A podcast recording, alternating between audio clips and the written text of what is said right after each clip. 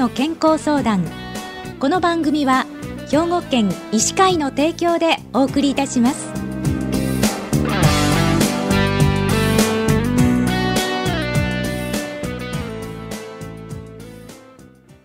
みんなの健康相談ご案内の広市加子です。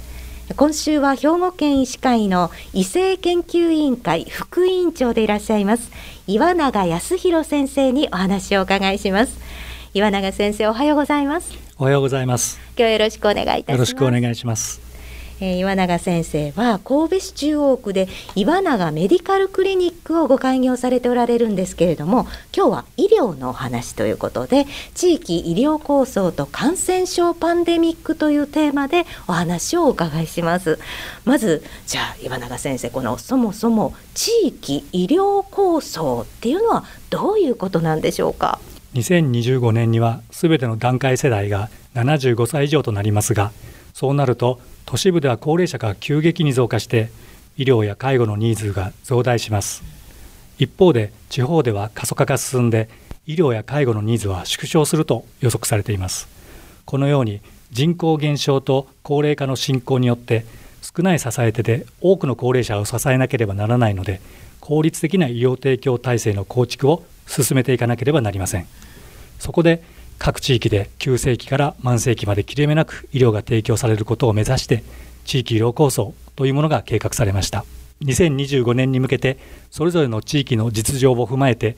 将来の医療ニーズと地域ごとで必要となる病床数を推計して病床の機能分化と連携を進めることになっています。地域医療構想っていうのはこれまでどのようにこう進められてきたんでしょうか？2015年3月に地域医療構想ガイドラインがまとまったのですが、はい、効率的な医療提供体制を築くための機能区分ごとの必要となる病床数を推計すると2025年は2015年から3.3万床減少する見込みとなっています。ところが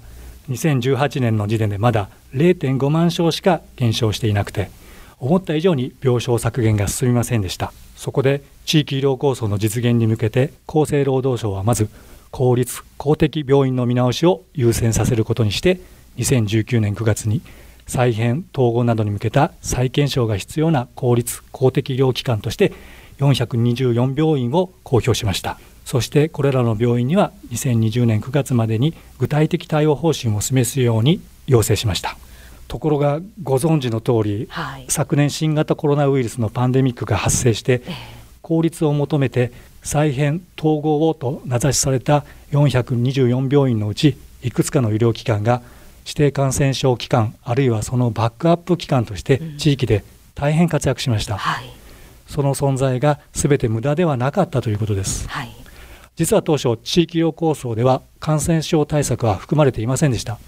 この度の感染症の大流行で病床が逼迫したことで感染症パンデミックを踏まえた地域医療構想を考えなければいけないことが分かりました。その結果2024年度から2029年度の第8次医療計画では新興感染症対策という事業が加わりました。今回のコロナ禍で民間病院はどのような状況だったんでしょうか？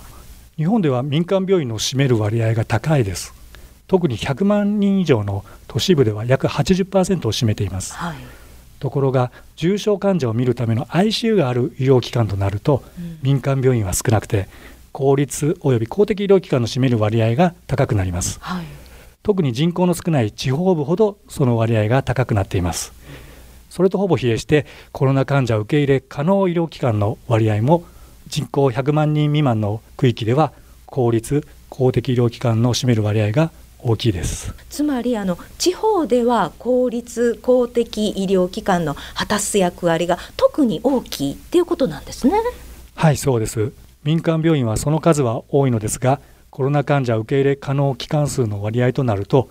ICU がない病院が多いため2割程度と低くなっています、うん、受け入れ可能医療機関のうちで昨年実際に感染患者を受け入れた実績について見てみますと当然のことですが病床規模が大きいほど患者を受け入れている割合が高くなっています。病院別で見ますと公的病院が88%とやや多いですが公立と民間病院もそれぞれ76%が受け入れています。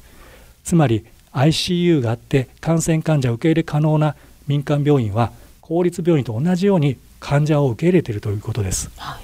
それと病院の規模別でまとめられたデータから一つお話ししたいことがあります。それは100床未満の小さな病院でも受け入れ可能な病院はその半数以上が実際にコロナ患者を受け入れているということです。あの規模が小さいっていうことは大病院に比べて医師ですとか看護師それからその他のスタッフの数が少ないと思いますのでこう問題となっている医療従事者の疲弊っていうのがもうさらに大きいって言えますよね。想像に難くないと思います、はい、それでも頑張っておられるということですのでこのような状況は本当に何とかできないかと思っています。感染症パンデミックを踏まえた地域医療構想にこう重要なことっていうのは何なんでしょうか？人口減少と高齢化による少ない支え手で多くの高齢者を支えなければならないという近い将来の課題は変わらないので、うん、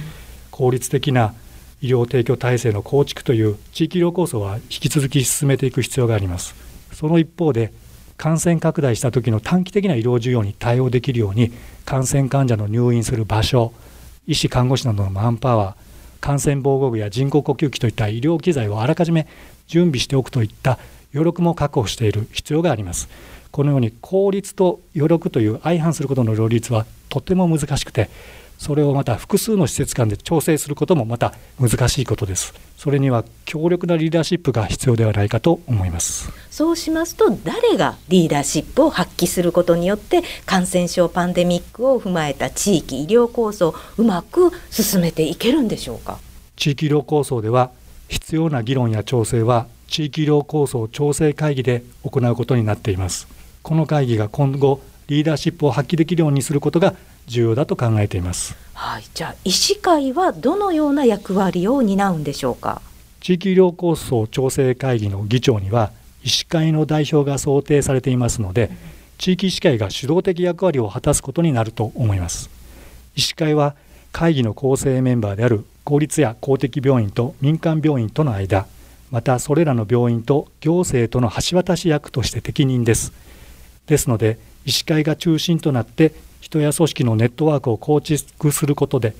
感染拡大時に医療機関間で感染症対応と一般診療の役割分担や